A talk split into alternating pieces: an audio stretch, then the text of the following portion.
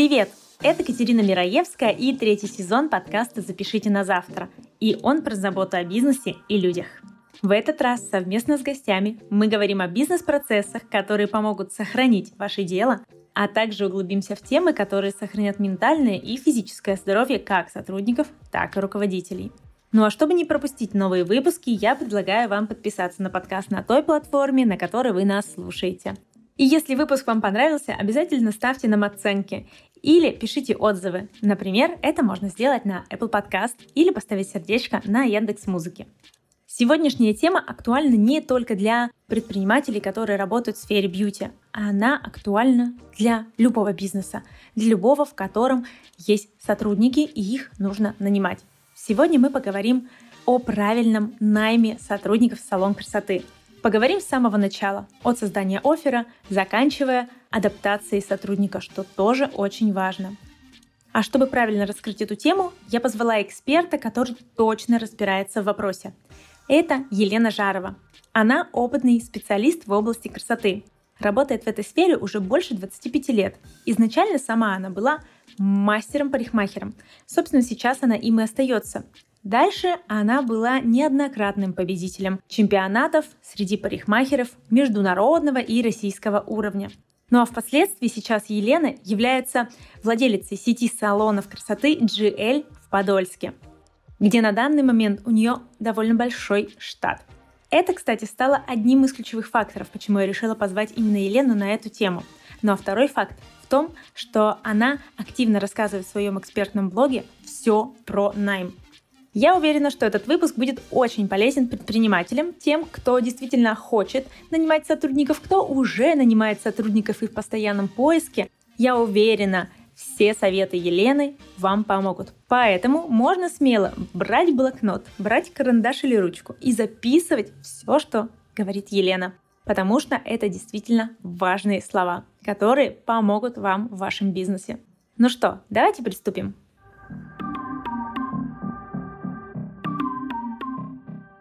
Ну что, я готова вам представить сегодняшнего гостя. Это прекрасная Елена Жарова. Она Владелица сети салонов GL в Подольске. У нее в штате работает примерно 45 сотрудников. Не знаю, как сейчас больше-меньше, но... 50 написано... уже, 50. Уже 50. Прекрасно. Ну что, Елена, здравствуйте. Здравствуйте.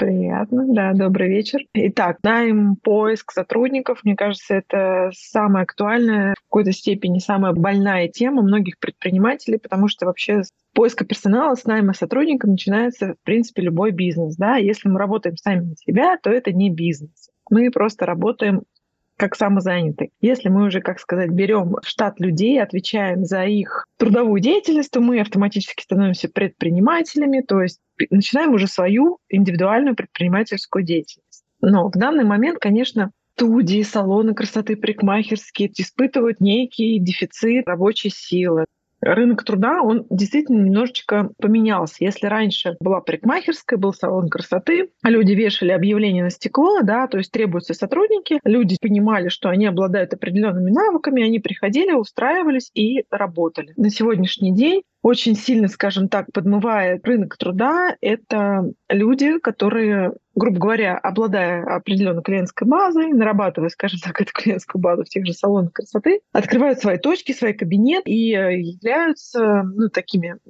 некими рабочими точками. С другой стороны, с одной стороны, это как бы, да, это хорошо, человек развивается, человек ведет свою трудовую деятельность, но для салонов красоты, для парикмахерских, для таких крупных предприятий уже это, я не называю это крупным предприятием, потому что это больше, наверное, крупное предприятие, если в лице бьюти-бизнеса, да, что это да, не, да, когда да. у тебя появляются сотрудники, то это действительно уже становится предприятием. И, скажем так, это определенный такой барьер для людей, которые хотят развивать свой бизнес, да, они понимают, да. что они нанимают сотрудников, они их обеспечивают клиентами, они им дают работу. Человек, обрастая клиентской базой, рано или поздно он просто соскакивает. Он или может открывать ну, там, свое кресло, да, свой кабинет, либо там переходит, может быть, в более высший уровень салона красоты, То есть вот эта вот постоянная градация сотрудников, она происходит постоянно. То есть могут также и переезжать, могут уходить в декреты, как сказать, положение каждого человека, она в течение жизни, естественно, меняется. Соответственно, мотивация меняется, запросы у человека меняются, и поэтому поиск сотрудников, он это бесконечный процесс. И общаясь со многими предпринимателями, со многими владельцами салонов красоты на сегодняшний день, это прям такая проблема номер один. Как же найти тех сотрудников, которые, как их искать, где их искать, и вообще с чего стоит начинать, вообще, когда задумываешься о собственном деле, о построении салона красоты, студии парикмахерской. Так вот, первое, с чего стоит начать, это для себя сесть, подумать и четко прорисовать портрет того самого сотрудника, которого мы хотим видеть на той или иной должности. Для чего это нужно? Я сама начинала свой бизнес, когда у меня вообще не было сотрудников, ноль был, да, и я на тот момент думала, да пускай хоть кто-нибудь придет, станет и будет работать, потому что у меня вообще никого нет. Есть только я и все, и помещение мое, да. за аренду которого я должна платить. Вот. Но потом, когда приходит один человек, проходит какое-то время, приходит другой человек, еще, да, команда разрастается, и мы понимаем, что вдруг в нашей команде находятся не те люди, вообще, о которых мы мечтали, и с которыми мы готовы идти рука об руку там несколько лет, может быть, даже десяток лет, а моему салону, допустим, первому тоже исполняется 10 лет, и со мной есть сотрудники, которые со мной находятся с истоков, да, и вот если бы, я думаю, на тот момент со мной оказались не те люди, которые находятся на сегодняшний день, то, наверное, было бы это сложно строить, да, если Конечно, они не да. совпадают с нами по нашим ценностям, они вообще не вписываются в концепцию нашего салона красоты там, или студии, или парикмахерской. Это очень сложно. Развивать дальнейший бизнес, строить команду на тех людях, которые не наши люди. Да? Если мы определяемся, там, допустим, с концепцией, да, мы грубо говоря, открываем салон, позиционируем, мы бизнес плюс. Соответственно, естественно, те люди, которые работают в экономе, да, мы их должны морально перестроить, что это другой уровень работы, это другой уровень обслуживания, это другой сервис. Конечно, я брала людей из эконом-класса, но я понимала, когда человек ко мне приходил на этапе собеседования, я понимала, смогу ли я из этого человека сделать того специалиста, того мастера, который будет способен обслуживать людей категории бизнес плюс. Или же наоборот, если, допустим, эконом-сегмент, и к нам приходит звезда с какого-нибудь центрального московского салона, и мы понимаем, за что мы дадим этой звезде, когда он привык совершенно к другому уровню работы, к другому уровню клиентов, к другому уровню зарплат. Поэтому это очень важно на этапе формирования нашей команды, на этапе даже составления оффера, объявления, uh-huh. да, которое мы будем размещать на тех или иных порталах. То есть мы должны четко прорисовать портрет нашего сотрудника. Те ценности, с которыми мы готовы мириться или не готовы. Допустим, я всегда говорю, кому-то все равно работодатели разные. Кто-то готов мириться с курящими сотрудниками, кто-то категорично не готов. По, там, даже вплоть до пола, да, там кто-то умеет работать с мужчинами, кто-то не умеет с ними работать. Национальность тоже имеет роль. То есть все мы разные, темперамент у всех разный, поэтому нужно очень взвешенно к этому вопросу подходить. И после того, как мы четко сформировали в своей голове, где-то даже прописали на бумаге тот портрет сотрудника, с которым мы готовы сотрудничать, которого мы готовы видеть в нашем салоне красоты, мы уже приступаем к формированию, составлению оффера, объявления. И здесь нужно подойти очень творчески, очень философски, не побоясь, а что обо мне подумают. В нашем объявлении мы должны вот просто описать все, описать все преимущества того, что получит человек, работая вместе с нами. Миссию компании, то есть э, цели, к которым движется наш салон, вплоть до того, что я прописываю в объявлении, вплоть до того, что даже описываю оборудование, на котором будет работать тот или иной сотрудник. Потому что мы не знаем, что важно для человека, который приходит в тот или иной салон красоты, что для него важно. Атмосфера, команда, кресло, на котором он будет работать, место расположения салона. Ну, все буквально я всегда ассоциирую. Для того, чтобы составить действительно грамотный продающий офер, представьте, что мы пишем письмо другу, которого мы не видели, может быть, очень давно, и вот мы ему описываем, что вот я такая молодец, я решилась на такой шаг, я открыла лучший салон красоты в городе, у меня такая-то локация, у меня там такая-то площадь, цели моей компании такие-то, такие-то, миссия моей компании такая-то, такая-то, бренды, с которыми мы будем сотрудничать, такие-то, такие-то. То есть описываем буквально все и категорично исключаем слова обязанности, требования, то есть те вещи, которые действительно могут отпугнуть человека. И мы не ищем не сотрудника, мы ищем партнера. С да, которым мы да, будем да, да. выстраивать долгосрочные отношения, с которыми действительно будет хорошо. Мы получаем пользу, он получает пользу. И поэтому вот эти вот слова, страшные слова, обязанности, требования, график 2.2, я понимаю, конечно, есть многие порталы, которые просто требуют это. Здесь не избежать, просто иначе твое объявление не опубликуют. Но если мы, допустим, Авито, я знаю, что сейчас оно позволяет действительно в свободной форме составить красивый офер, который человек прочитает, он просто влюбится на этапе еще этого объявления. И это объявление, оно будет выделяться из всех остальных объявлений, которые уже, как сказать, опубликованы. Потому что когда я всегда себя ставлю на место сотрудника, если я захожу на Авито, вижу, так, график 2.2, обязанности не пить, не курить, матом не ругаться, уметь делать там стрижки, окрашивать то-то, то-то, то-то, все. Ну, оно сухое, оно безликое, человек не захочет прийти на это объявление. А когда действительно он окунется, он почувствует атмосферу того предприятия, которое его ждет, которое готово с ним сотрудничать, и где он поймет, что он действительно он сможет заработать деньги, ему будет там комфортно работать. И еще очень важно составлять офер именно от первого лица, то есть угу. убрать вот эти вот сухие Понятно, что есть логотипы, есть бренды, которые говорят сами за себя. Там бренд персон. Mm-hmm. Ну, это понятно. Человек понимает, куда он идет. Но если мы только находимся на этапе формирования нашей компании, то здесь все-таки лучше писать от первого лица, что я-то такая-то такая. Я имею опыт в бьюти там столько-то лет. Я сама там, может быть, работающий специалист, я знаю, работаю то изнутри. Даже представиться лично как работодатель, что люди хотят работать у людей. И когда они видят это объявление от первого лица, то, естественно, у них это вызовет и доверие, и интерес, и снимет определенные страхи. А опять же, когда мы, допустим, размещаем объявление, особенно на портале Авито, почему второй раз уже повторяю портал Авито, потому что для меня это на сегодняшний день самая работающая платформа, которая, которая реально приходит кандидаты. Если буквально, может быть, два года назад это был HeadHunter, то на сегодняшний день это все-таки Авито. И там также можно ставить аватар, то, естественно, нужно аватар поставить свою фотографию. Не в купальнике, не с цветочками, не с котятками, а красивую, с красивой улыбкой, нормальную фотографию. То есть человек, чтобы видел,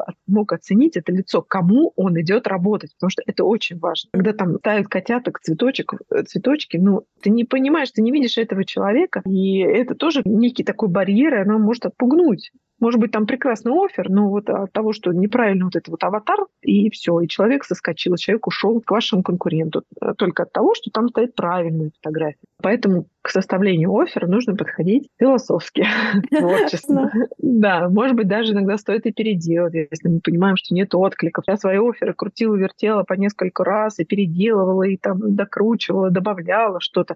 Менять их нужно не так, что, да, вот мы написали его, да, мы получили отклик нескольких кандидатов, и вот висит у нас этот наш офер годами. Не работает. То есть рынок меняется, тенденции меняются, салоны меняются, мы, в конце концов, меняемся. Все равно это требует определенного обновления. Ну, то есть офер — это такое на- начало вообще всего, да, с точки ну, зрения... Ну, это первое касание да. нашего кандидата. Офер — это то самое первое касание, с которым человек касается, когда он заходит на ту или иную площадку. Заходит, мне нужна работа. И погнали, куда я иду. На Авито, на ХХ, JCat. Ну, много порталов. Я сейчас далее расскажу, где стоит все-таки размещаться. Но первое касание — это действительно наше объявление. И выделит ли он наше объявление среди там, 30, 40, 50 объявлений других конкурентов, это наша задача и наша, скажем так, цель, да, что угу. если мы хотим действительно привлечь хороших, классных, качественных кандидатов, мы должны на это потратить время, мы должны на это потратить силы, мы должны к этому подойти творчески.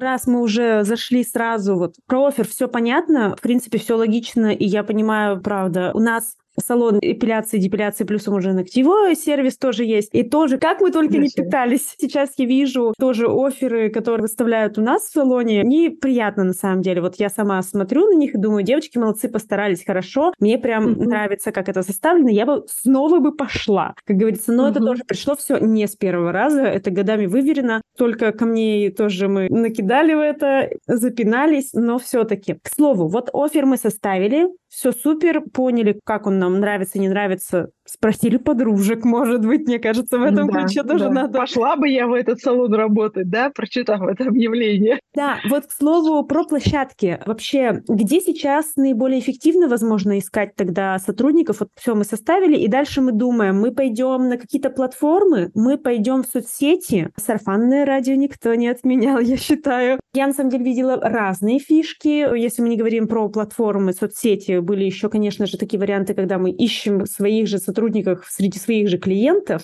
тоже. На ваш взгляд и опыт сейчас вообще что более-менее актуально, что стоит тебе на заметочку прям взять для предпринимателей? Вот первые, наверное, три, может, пункта. Я не могу здесь выделить первых три пункта. Я всегда говорю, работает все. Там, где о нас услышит наш будущий кандидат, вообще никто не знает. Поэтому здесь, конечно, объявление, объявление, да. Здесь важно выделить две основные площадки. Это, конечно, Авито, ХХ, Headhunter. Далее использовать все городские порталы. Просто вот забиваем вакансия город Подольск и туда размещаем все наши объявления. Пускай даже, может быть, площадка не такая раскрученная, не такая популярная, но мы не знаем, куда зайдет наш кандидат и где он вообще тусуется, на каких площадках. Поэтому этим пренебрегать ни в коем случае нельзя. То есть разместить наши объявления вообще на всех возможных площадках, которые мы только видим, на всех порталах городских.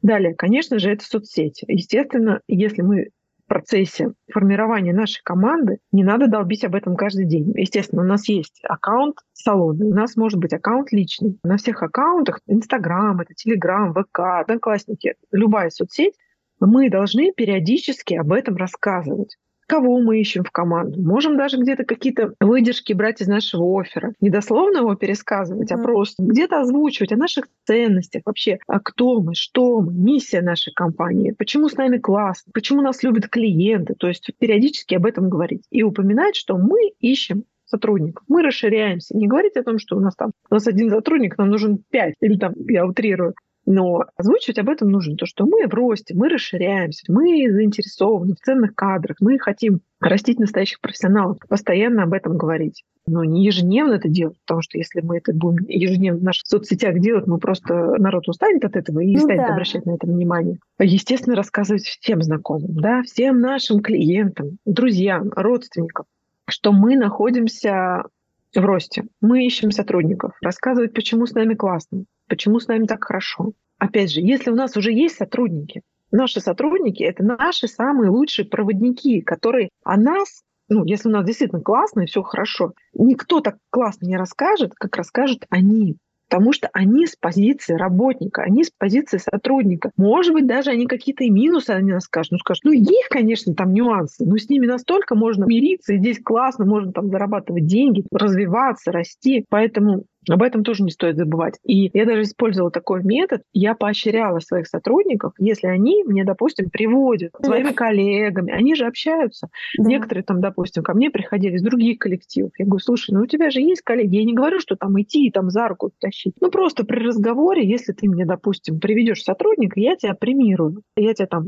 даю премию в 5 тысяч. Если сотрудник задерживается, через 3 месяца ты получаешь еще 10 тысяч то мой сотрудник, он уже заинтересован, то он мог просто промолчать, если, допустим, где-то они там находятся в какой-то компании. Заходит разговор. Слушай, я там выхожу из декрета, вот я не знаю, куда мне пойти, к Маше или к Ване. Он скажет, да приходи к нам, у нас все так здорово. Ты сам денег заработаешь. То, соответственно, у них есть свой определенный интерес. То же самое, такую же премию мы можем озвучивать среди своих, не всех, конечно, клиентов, а максимально лояльных, которым мы можем действительно рассказать нашу историю, что или уж, ой, слушай, у меня вот Наталья уходит в декрет, такой классный сотрудник, вот у меня место освобождается. Может быть, у тебя есть знакомый. Ты, допустим, ходишь там, у нас же есть же салоны, допустим, либо моносалоны, либо, может быть, нет тех услуг, которые представлены в нашем салоне. Ты же ходишь туда. Ну, расскажи, там, может быть, у вас э, есть заинтересованные кадры, которые хотят прийти, работать в классном месте, развиваться, зарабатывать деньги. И если мы еще клиенту скажем, у меня есть определенная премия для того, чтобы, если ты мне придешь человека, я за это заплачу. То есть у человека появляется уже определенный интерес. То есть он понимает. Потому что если без оплаты, ну да, у него там, ну конечно. Это на ухо вылетело, другое залетело. Да, здесь у него скажут, ничего себе, я себе там копеечку заработаю. Естественно, Прекрасно. ему это... Ну и, конечно, есть такой... Я не совсем люблю этот инструмент, я просто знаю, что он существует на рынке. Когда мы сами записываемся или мы ищем таких своих приближенных людей, которые идут в другой салон. Серьезно? Так услугу, еще делают? Да, и просто хантят. Да, просто хантят, переманивают. Я знаю, что это действительно работает, если человек идет более низкий сегмент. Если там, допустим, у меня там бизнес плюс, они идут в эконом-класс, они видят классных людей, классные руки. Ну, мы же понимаем, что человек все равно рано или поздно он захочет рост, если у него все для этого есть то почему бы и нет, и не предложить ему перейти на уровень выше. Но да. такие инструменты тоже есть, и я знаю, что они используются. Ну и еще один вид добычи персонала, это, конечно, растить свои кадры. Да? Это брать человека с нуля. У нас есть должность ассистента, люди, которые заканчивают те или иные учебные заведения, они приходят к нам на должность ассистента, варятся с нами в нашей команде год, и потом уже перерастают в специалисты. Такое тоже есть, и это, кстати, метод очень самый для меня, наверное, экологичный. Во-первых, ты делаешь пользу для людей, ну, представляете, да, нулевой специалист, как ему вообще попасть в салон, и тем более не в эконом, а в бизнес-плюс, и как ему стать тем сотрудником, о котором, может быть, он и шел в эту профессию ради того, чтобы работать там не в эконом, сегменте, угу. а работать в хорошем, стоящем салоне, то вот этот путь, он такой, он самый безопасный, самый экологичный, ну, он не быстрый. Да, здесь нужно время. Здесь нужно время, терпение. Ну, это да. А тут mm. еще вот у меня сразу возникает вопрос. С точки зрения найти готового сотрудника и взрастить, насколько, что, понятное дело, взрастить — это долгий процесс, а найти готового специалиста там в чем подвох может быть? Готовый специалист, если уж тем более, есть люди готовые, которые переезжают из других городов. Приходит человек из более низкого сегмента, у него есть навыки, у него есть опыт, допустим, ну, он уже вырос, да, все, я хочу работать классом выше то здесь минимум опасности, потому что он приходит нулевой, он приходит без клиентов, мы уже его развиваем как специалисты, мы уже наращиваем весь его новые навыки, он только отвечает за технику. Или там, допустим, опять же, нулевой специалист. И это вообще идеально, потому что мы его формируем под свои ценности, под свою компанию. Но когда к нам приходит специалист, а еще если с базой, то есть определенный риск, да, что нами начинают манипулировать. То есть мы вроде как бы кидаемся на этого специалиста. Ого, классно, он сейчас придет, он с первого дня начинает работать, у него есть база, у него есть клиенты. То есть он с первого дня начинает нам давать определенную прибыль. Но это классно. Но с другой стороны, что будет через год с этим специалистом, никто не знает. И на какую шею он к нам сядет, как он повлияет на наших других специалистов, никто не знает. Потому что они уже приходят со своими условиями, они уже начинают диктовать свои требования. Нам интересно взять такого сотрудника. Но здесь, опять же, нужно держать его в рамках концепции салона. Если существует правило, стандарты прихода в 9 утра,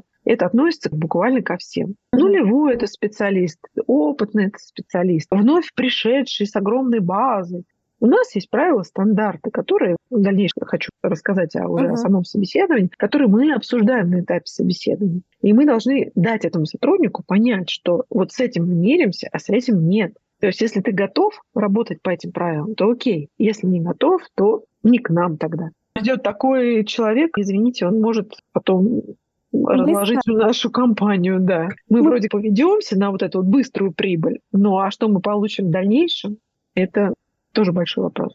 Да-да-да, это очень, на самом деле, тяжело. И вот я со стороны как сотрудник, я не руководство никак, э, я на себя даже приняла. То есть я сотрудник, который долго работал, к нам приходили люди, которые уже готовы со своим... Со своим да. видением, Ты да. как сотрудник постоянный, ты уже начинаешь дискомфорт. А почему? Мы вот же это... привыкли совершенно по-другому. А почему ему можно? Всегда говорю, почему тебе можно, а другому нельзя? Я говорю, тебя смотрят другие люди. Я не могу поступиться своим правилам. Да, конечно, там есть какие-то исключения, но но есть там, я не знаю, железное правило, которое существует просто для всех. Это табу. Поэтому на этапе собеседования, на этапе вообще введения человека в должность, об этом нужно повторять раз от раза, раз от раза.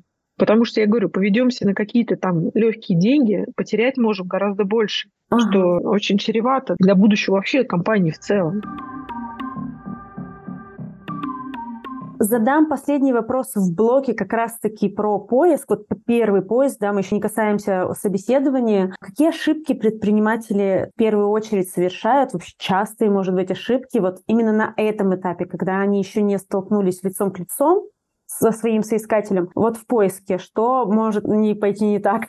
Ну, это, опять же, это неправильный офер, когда мы не доносим ту ценность, мы не рассказываем о себе. Человек просто пролистывает наше объявление, ему неинтересно сотрудничать с той компанией, в которой неинтересно работать. И второй важный момент — это, конечно, звонок. Когда первый звонок, когда на этапе звонка мы можем или отпугнуть клиента, или, может быть, скажем так, не выявить то, что должны выявить на этапе звонка. Потому что, ну, скажем так, если человек если мне звонит мой будущий сотрудник, и первая его фраза «какой выход, какой процент», для меня, наверное, это уже это не является моим будущим сотрудником. То есть я понимаю, что мои ценности с его ценностями не совпадают. Он даже не понимает, что мы за салон вообще. То есть для него вот это выход, процент, какой выход, какой процент? Зачем тебе процент? Ты же не знаешь, процент может быть 70%. Да. Но от какой суммы? Сколько ты будешь получать? Ты можешь получать 70% от, э, ну, грубо говоря, там, от суммы 40 тысяч, от вала, да, и твоя заработная плата будет составлять 20. А может быть, ты будешь получать 30%, но твоя заработная плата будет 120 тысяч. И для меня вот это, это не первоначально. То есть для меня первоначально, когда человек задает вопрос, а с какими брендами вы работаете, а какая локация ваш салон, человек уже он там зайдет на сайт, он познакомится с салоном, он поймет, кто мы, что мы, что. Понятно, что объявления не, когда идут на определенную платформу, там же нет градации. Эконом, это там салон красоты. У нас сейчас все салоны красоты. По большому счету, у нас сейчас все салоны красоты. Когда человек звонит и даже он не поинтересовался, не зашел на сайт вообще, а какой уровень салона, а вообще потяну ли я этот уровень, а готов ли я к этому уровню. Для меня такой уже некий, ну не то, что не то, что я отметаю этих специалистов, но я уже с большой осторожностью к этому отношусь. Mm-hmm. И опять же, и то же самое и к себе я такие же требования выдвигаю. Да? Если мне звонит специалист, я понимаю, что для него это тоже некий стресс. И заваливать его какими-то там неудобными вопросами на этапе звонка не нужно. Неудобные вопросы нужно задавать для того, чтобы понять вообще адекватность нашего будущего сотрудника. Но делать это на приличной беседе, когда дойдет до нашего собеседования. А делать это на этапе звонка все-таки, по мне, это не совсем целесообразно. Здесь на этапе звонка нужно отвечать на базовые вопросы, ну, как-то, да, прислушаться где-то там, даже прислушаться к своей интуиции, наш ли этот человек или не наш этот человек. И уже, конечно, все остальное уже выявлять на этапе собеседования. Что, давайте к интересному, к собеседованию.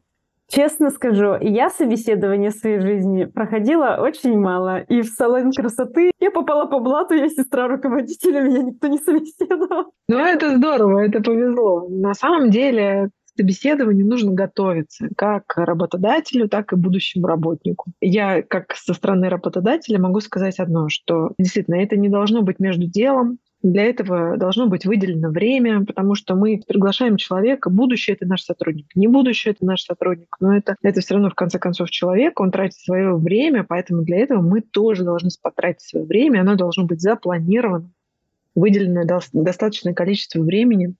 И после того, как, допустим, состоялся удачный звонок, мы уже приглашаем человека. И здесь я могу сказать, если у нас уже есть сотрудники, если у нас уже действующий салон, запланировать собеседование лучше в то время, когда салон имеет загрузку. Для того, чтобы человек пришел, и он не увидел вот эти вот пустующие стены, что он видел жизнь, он видел движение. Да? Понятно, что мы сами, мы прекрасно знаем, в какие часы, какие дни недели у нас максимальная загрузка, и поэтому все-таки стоит собеседование назначить лучше в тот момент, когда есть люди, когда есть клиенты, когда есть сотрудники. Потому что вот эта вот да, стерильная да, да. чистота, она настораживает людей, и они скажут, блин, можно ли здесь вообще деньги зарабатывать, или здесь только пин соблюдают, и все. Пускай он лучше увидит эту движуху, пускай даже там, может быть, где-то некий ну, рабочий процесс. То есть человек должен быть, войти, влиться в рабочий процесс. Опять же, повторяюсь, мы для этого должны выделить достаточно времени, Потому что собеседование порой мне не хватает часа. Да, я и по полтора часа могу разговаривать для того, чтобы действительно выявить на именно собеседовании, не на телефонном звонке, а именно на собеседовании мы должны максимально выявить, наш этот человек сидит перед нами или не наш. Потому что нам с ним строить отношения, нам в него вкладывать деньги, в конце концов. И это будущее лицо нашей компании. И поэтому здесь мы должны смотреть в оба, включать пятое чувство, доверяться там своей интуиции, задавать даже здесь, вот здесь уже можно задавать неудобные вопросы, смотреть реакцию да, на то, как угу. человек реагирует. Потому что неудобные вопросы, они бывают человек работает с клиентом. Наш будущий сотрудник, он будет работать с клиентом. Конфликтные ситуации, они все равно будут возникать. И мы должны видеть реакцию этого человека. Сможет ли он вообще из этого вырулить? Или у него стрессовая устойчивость вообще отсутствует, и ему, может быть, категорично нельзя работать с людьми. Есть же такие люди, которые ну, просто буквально не справляются с этим. И поэтому здесь э, наряду с нормальными вопросами, с помощью которых мы выявляем опыт, какими навыками обладает, в каких компаниях он работает, его ценности, его вообще его интересы по жизни. Это тоже очень важно, да, чем mm-hmm. человек интересуется. И самое главное — это та мотивация, с которой он к нам заходит. Но здесь вот если мы не выявили мотивацию, наше сотрудничество может быть не таким уж плодотворным и долгосрочным. Как выявить эту мотивацию, это все решается только путем разговора, опять же, построения коммуникация с этим человеком. Здесь уже сложно дать советы, потому что все люди разные. Кто-то идет открыто на контакт, кого-то надо прям раскручивать, разговаривать. Опять же, я не устану повторять, это стресс для человека. Представляете, да, мы приходим в чужую компанию, к чужому человеку, и это наша будущая работа, которой мы там будем посвящать половину нашей жизни. То есть это действительно серьезный шаг. Я говорю, это как замуж выйти. Это реально как выйти замуж. Ну да. То есть как и наше первое свидание, когда мы идем, мы стрессуем, ревнуем, мы вообще не понимаем, это нужен нам этот человек, это наш там будущий муж или это вообще какой-то проходимец, который нафиг не нужен. И поэтому здесь очень важно действительно выявлять. И для этого uh-huh. порой нужно время, потому что если человек заходит с мотивацией просто заработать деньги, это нормальная мотивация на самом деле, это нормально, то мы уже должны понимать, что мы должны обеспечить ему поток клиентов, обеспечить ему наличие товара, с помощью которого он будет зарабатывать деньги, обеспечить ему рост, да, там, есть ли у нас грейды в салоне. И это мы все проговариваем. То есть человек приходит к нам за деньгами, если конкретно. Если, допустим, девушка там в декрете засидела домохозяйка, у нее все прекрасно, просто задолбала сидеть дома, ей хочется общения, то здесь мы тоже должны понимать, а соответствует ли наш коллектив, получит ли она эти потребности в нашем коллективе. Если у нас там ты да я, да мы с тобой, администратор, да, она скажет, ну, как бы я за общением пришла, а здесь его еще и нету, то именно выявление мотивации еще на этапе собеседования и понимание, наш это кандидат или не наш, это, ну, скажем так, два важных аспекта, которые мы должны закрыть угу. путем грамотного собеседования, к которому мы должны подготовиться. А есть какие-то основные вопросы, которые точно вот сто процентов надо задать и которые могут выявить как раз-таки эту мотивацию? Вот прям четко в лоб, типа, что вас, зачем вы пришли к нам в салон? Или же можно какими-то ну, окольными путями? Это все-таки окольными путями. Я думаю, что если задаешь вопрос, зачем вы к нам пришли в салон, Mm-hmm. Все говорят развиваться, расти как профессионал, ты ты. А у меня такое было, что через 40 минут ты выясняешь, что на самом деле у нее уже кабинет свой открыт, и просто у нее не хватает клиентского трафика, что вроде с вами, но не с нами, то зачем нам нужен такой кандидат, да? То есть вот она и раскрылась. Она захотела этим вырасти в наших глазах. Ну вот я, например, понимаю, с таким человеком точно не по пути. Или там, допустим, человек говорит, да я там, типа, вот э, мужу решил доказать. Но Доказать-то она может за две недели это все, а дальше Поэтому, а если человек приходит, да, я там вот, я обучилась, я там, или там готова обучаться, готова развиваться, там, я работала там в таком-то салоне, там, домашние клиенты для меня это вообще табу. Действительно, ты видишь, искренне человек говорит об этом. Да, я только за. Да даже курит она, в конце концов. Для меня, например, курящий специалист это не является таким каким-то барьером. Да, курящий администратор нет. Курящего администратора мы ни в коем случае не берем. Uh-huh. Курящий специалист может быть. Просто ему прописываешь ряд правил, которые он должен соблюдать, работая с клиентом. Да, там обязательно мытье рук. Там, ну, а если он действительно человек приходит заряженный на работу, ну, он просто курит. Ну, для меня это не является вот запретом. А, честно, у нас раньше было такое, что ну, для сестры был пунктик, чтобы не курили, но как только появился вот этот человек с горящими глазами, да, курит, но с горящими, она такая, да. ладно, все, просто мы сделаем все для тебя, но ты будешь работать. И сейчас абсолютно да. спокойно относится. Это просто все с опытом приходит. Я понимаю, что у каждого человека, у каждого руководителя свои принципы, свои там фишки. Конечно. Для этого и нужно выявлять эти ценности, чтобы люди совпадали. У всех они разные, у руководителей они разные, у сотрудников они разные. Если они сходятся, то у них прекрасный союз складывается. А если они не сходятся, если они, как сказать, ну, абсолютно противоположные стороны, я говорю, как брак, но это люди, они же и живут долгую, счастливую жизнь, когда они по ценностям совпадают. А когда они не совпадают, у них там, дай бог, они там год проживут, разругаются, разведутся там и будут ненавидеть себя всю оставшуюся да. жизнь. Ну и тут вот. также, дай бог, э, две недели адаптации человек поработал, и вы поняли, что вы не подходите друг к другу. А с точки зрения профессиональных навыков, это тоже очень интересный момент. Мы оцениваем, конечно же, сотрудника, я понимаю, что по ценностям, да, по целям, которые он ставит, но никто же не отмечает, что у нас вообще-то работа руками нашими ну, золотыми. Ну, это естественно. Дальнейшее же, конечно, всегда нужно спрашивать вообще, какие обучения проходили, да, какие виды работы умеете, какие не умеете. На самом деле профессионал, допустим, даже ну, маникюрист, понятно. А опять же, маникюрист тоже, он может делать наращивание, может не делать наращивание. Да. Там он может делать только обрезной, там, допустим, э, с покрытием. Он может делать педикюр, может не делать педикюр. Это опять мы выявляем и для себя понимаем, будем мы мириться с этим или не будем. То есть подходит под нашу концепцию или это не подходит. Вот, допустим, для нас мастер, нейл мастер, да, все-таки для нас важно, чтобы он делал и маникюр, и педикюр.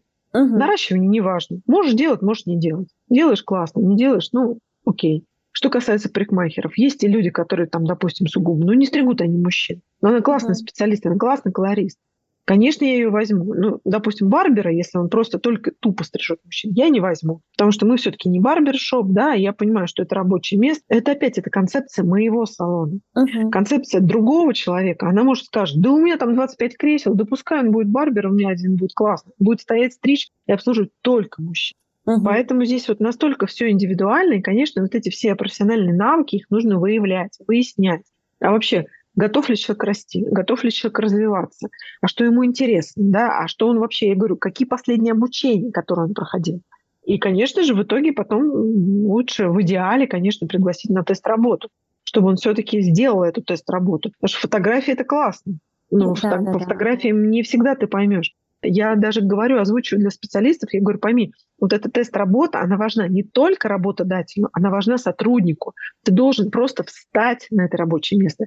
Ты должен оказаться в этом пространстве с клиентом. Ты должен понять, удобно тебе, твое это место вообще, вот, вот дышится тебе здесь легко или нет. Может, ты потом придешь и скажешь, блин, ну что-то как-то, что-то, что-то не то. Вот цвет стен не тот. Не могу, а давят они меня там, или потолок на меня давит. Может быть такое? Может, может быть, сто процентов. Вот. И поэтому вот человек должен встать на рабочее место, стать клиентом и понять, комфортно ему, некомфортно. Работодатель, ну, тот, кто принимает этот тест, работу на данный момент, я сама принимаю, там, парикмахер, mm-hmm. да, я отслеживаю, как он работает. Я говорю, я не буду там схемы какие-то проверять, там, по какой схеме ты стрижешь стрижку. Мне важно понять вот вообще твой почерк как ты двигаешься, как ты с клиентом общаешься, как ты его там, я не знаю, в конце концов, из мойки проводил на рабочее место. Вот для меня вот это важнее чем какие-то там схемы. Да каждый может работать в любой схеме. Если ты делал классную стрижку, нет, ну, конечно, на стрижку я тоже посмотрю. Если стрижка классная, укладка модная, почему бы и нет? А в какой технике ты работал? Мне уже здесь я не ограничиваю людей, что если я там, допустим, люблю технику AirTouch, ты только делай сложные техники в технике AirTouch. Нет нравится, может, ты классно делаешь шатаж, может, ты классно делаешь балаяж. Для меня это не важно. Главное, чтобы клиент был доволен. Тестовые задания для меня это тоже интересно, потому что я, честно, я и моделью полежала. задание. Это такое, ну, вырос салон депиляции. В первую очередь, естественно, мы все и на себе пробуем. И я видела, как девочки и стрессуют. И действительно, вот с точки зрения эргономики пространства для ну, каждого... Ну, конечно, конечно. Своего. Он потом клиента вводит, человек уже своего первого клиента в этом салоне, он уже побывал здесь, он уже понимает, как ему от мойки провести ему крест или там, допустим, маникюр, куда клиенту сумку в конце концов поставить, как ему там посадить его, чтобы ему было комфортно. Он уже был в этом пространстве, ему да. уже не так стрессово чем когда он первый раз оказывается, что, как, чего. Да посади меня там на любое новое место, и все мы будем стрессовать. Ну, это да. И следующий этап – это, конечно, адаптация. Это самый максимально, наверное, важный этап вообще в жизни сотрудника в салоне красоты, это именно период адаптации. То есть, вводя человека в должность, мы ни в коем случае не должны его бросить. Особенно первый его рабочий день, первая его рабочая неделя. То есть мы должны его либо вести сами, либо приставить, как сказать, к какому-то, я называю шефу, да? как мы раньше в школе были шеф, подшефные, то есть которому он всегда задаст любой вопрос. И появляется у него что-то там, непонимание какое-то. Он всегда знает, кому ему обратиться, кому-то его приставить, какое-то вот такое вот твердое плечо, угу. на которое он может положиться. А вопросы будут возникать. Чтобы мы не рассказывали на собеседовании о наших правилах, о наших стандартах, чтобы мы ему не доносили, в лучшем случае он усвоит 15%. Все остальное дорабатывается в течение трех месяцев. Угу. Поэтому период адаптации, он очень важный. Сотрудников ни в коем случае нельзя бросать на этом периоде. То есть их нужно вводить в должность, их нужно, угу. как сказать, укоренить в нашем салоне. Иногда люди соскакивают с таких, ну, после таких недоразумений, которые думаешь, ну, господи, здесь вообще банальная ситуация, а человек просто на стрессе. Он приходит на новое место работы, это колоссальный стресс. А здесь еще какая-то заковырка случается, и все, он просто слетает. А сотрудник может быть классным. Это очень важный момент, о котором многие не знают. Мы разговаривали пару выпусков, э, в начале сезона мы разговаривали про это, как раз-таки про адаптацию. Я, я сама как сотрудник в первый раз это услышала. Ну, потому что я долго уже работаю, мы 10 угу. лет назад никто об этом вообще не думал, не знал. Работали семейным бизнесом, как могли, сами выстраивали. И поэтому для многих салонов, для многих руководителей сейчас уже, слава богу, уже лучше, но все равно впервые возникают для девчонок, кто открывает свой салон, ну, например, вот она работала самостоятельно, мастер ногтевого сервиса, и решила открывать салон, для нее это точно будет что-то вообще впервые. Даже несмотря на конечно, то, что... Конечно, конечно, да. У нее два-три сотрудника, это тоже важно учитывать. 2... И в идеале через месяц пригласить этого сотрудника на личный разговор, на личную беседу. Это нужно делать обязательно после первого рабочего дня, после месяца работы и после трех месяцев работы. И поинтересоваться, что так, что не так, что нравится, что не нравится, что чтобы человек именно в личной беседе открылся. Делать ли это самостоятельно, там, или это управляющий, или ну, должен быть тот человек, который достучится до сердца и выявит, да, что если вдруг что-то там, какие-то, может быть, неполадки в коллективе или есть какие-то шероховатости, чтобы человек раскрылся, ему было с кем поделиться, ему только от этого станет легче. А мы уже, в свою очередь, докрутили те моменты, которые нам необходимы. Потому что я говорю, как бы мы ни озвучивали наши правила и стандарты, человек, он это не впитает угу. на сто процентов. Он не запомнит просто, но ну, это человеческая сущность. Не, не способен мозг это воспринимать на все сто процентов, тем более находясь на стрессе. А он все-таки должен работать в нашей системе, да, которая нами уже выстроена, которые там те правила, которые соблюдают наши уже коренные сотрудники, то новый человек, он тоже должен их соблюдать. Но он порой бывает, что он просто про них забывает или он про, про них не помнит. И поэтому вот это все нужно докручивать через месяц, через три, а через год выявлять его мотивацию, изменилась она или нет. Потому что, скорее всего, она уже может измениться. И здесь тоже надо держать руку на пульсе и покрывать те потребности, которые у него уже появились. Вот это точно, сто процентов. Да. За, за год люди меняются вообще только да. так. В жизни сколько всего может да. поменяться. Это еще очень хорошая фраза, э, которую я запомнила э, в момент, когда у нас был поток сотрудников, уходили девочки, и сестра просто сидела и не понимала, да как так, да почему. И муж ей сказал, ты работаешь в женском бизнесе, она одна в декрет у тебя уйдет, вторая замуж за мужем уйдет. Абсолютно. К этому нужно абсолютно нормально относиться, и расставаться тоже нужно красиво. Да. Потому что никто не знает, опять же, что будет у этого человека, опять же, через год, через полгода. Поэтому просто поблагодарить вообще за совместно проведенное время, длилось оно месяц, год, два, три, пять, сколько угодно. Ну, ну понятно, у меня были те люди, которые уходили с которыми я не расставалась красиво, угу. потому что я понимала, что мириться с тем, что они для меня сделали, я уже не буду, да, в дальнейшем. Когда там, ну, уводят базу там или воровство да, какое-то, да. ну, для меня это уже определенное табу. А те люди, с которыми мы просто классно работали, ну, там, меняются, я не знаю, переезжают, декрет она уходит, я не знаю, профессию меняет, все что угодно. Со всеми нужно расставаться очень хорошо. Потому что никто не знает, что завтра у этого сотрудника изменится. И если вы расстались хорошо, у вас нормальные отношения, он скажет, да лучше места в жизни не найду, я пойду обратно туда. Угу. И у нас были такие возвраты, когда люди реально из декретов, они с удовольствием возвращаются, потому что они знают, что здесь ждут. Здесь хорошо, здесь, как сказать, есть люди, есть работа, есть деньги. То есть, ну, Конечно. все классно. Мы как бы уже и про адаптацию поговорили. Мне очень нравится, что мы сегодня очень плотненько, хорошо. А, и про соискателей-то мы поговорили немножечко, что вот какими ценностями, как они должны обладать. Но у меня возникает вопрос вот с точки зрения собеседования. Мы еще не наняли сотрудника, да, и вот нам он понравился, да, на собеседовании. Мы поняли, что это наш человек. Как вообще убедить человека? Я понимаю, что наш человек, конечно же, он придет, и он останется там, и, и будет с нами работать. Но возникают же моменты, когда классный соискатель приходит, все хорошо, но вот вы понимаете, что, скорее всего, может, ему что-то не понравилось, или он как-то, не знаю, выгоду может На этом этапе, ищет. на этом этапе ага. нужно включать просто все свои чары. Максимально. Да, максимально описать то место, которое мы предоставляем этому человеку, mm-hmm. что с нами классно, у нас классный сервис, у нас там круто работает администратор, проводить ему экскурсию по салону, показать те бренды, с которыми мы работаем, показать наши вообще вот запись, да, там, допустим, даже подвести вот к экрану э, наши программы, да, и показать, смотри, у нас есть запись, у нас есть люди, у нас есть клиенты, то есть у нас все круто. Угу. То есть с нами ты будешь расти и развиваться. Здесь вот, ну, как бы сделать максимально все, что от нас зависит.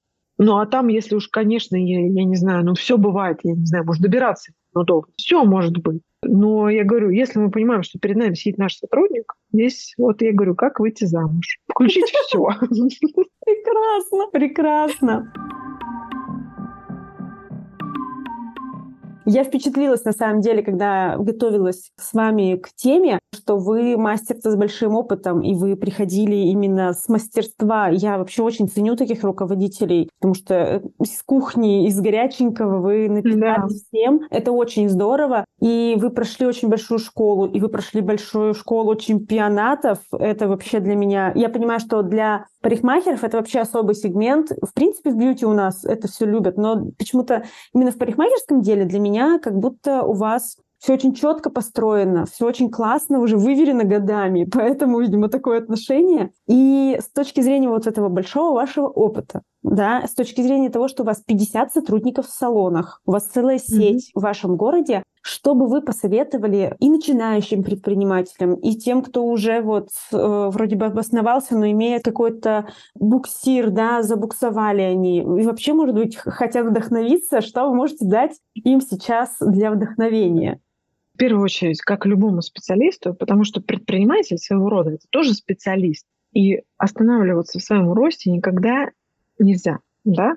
То, что рынок меняется, рынок гибкий. Я говорю, то, с чем мы начинали 10 лет назад, то даже те инструменты, с которыми мы работали 5 лет назад, сегодня они уже могут не работать. Mm-hmm. И поэтому как сотрудники, которые работают с нами, вот как прикмахер, да, стрижки меняются, мода меняется, меняется, тенденции меняются, то есть техники меняются. То есть он обязан, как сказать, быть вот все время на плаву, все время обучаться, обучаться, то есть вникать, цеплять вот эти вот изменения да, по рынку, которые происходят. То же самое предприниматель. То есть если вы идете в свое дело, здесь тоже никогда в жизни нельзя останавливаться. Потому что рынок меняется. Он меняется он настолько стремительно.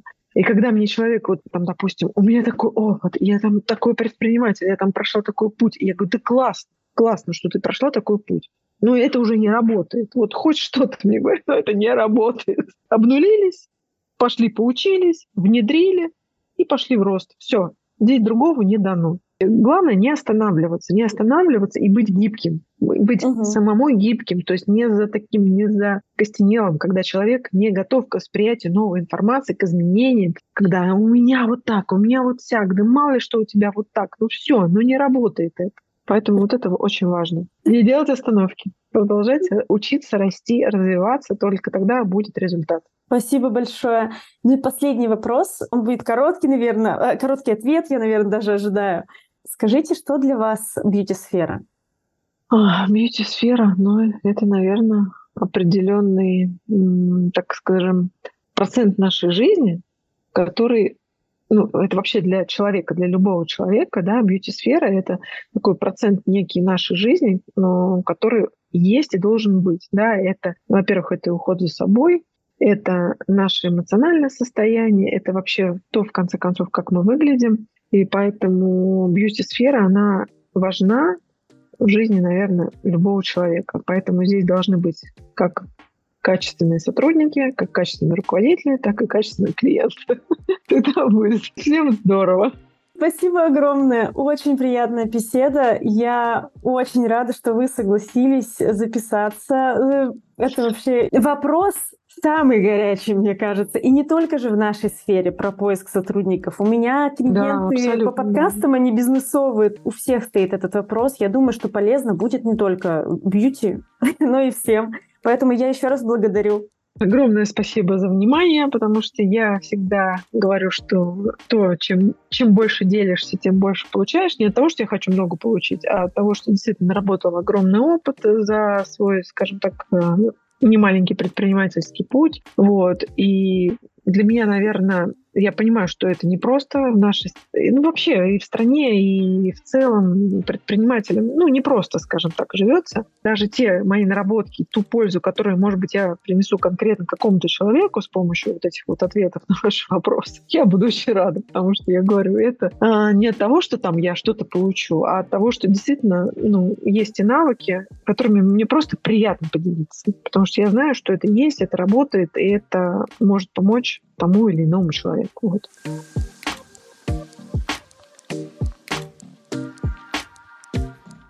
А это был подкаст «Запишите на завтра», а я Катерина Мироевская. Спасибо, что дослушали этот выпуск до конца. И если он вам понравился, ставьте свои оценки на Apple Podcast, CastBox и сердечки на Яндекс Музыке. Ну и напоминаю, что «Запишите на завтра» есть телеграм-канал, в котором мы рассказываем о процессах работы над подкастом и выкладываем не вошедшие в выпуск темы.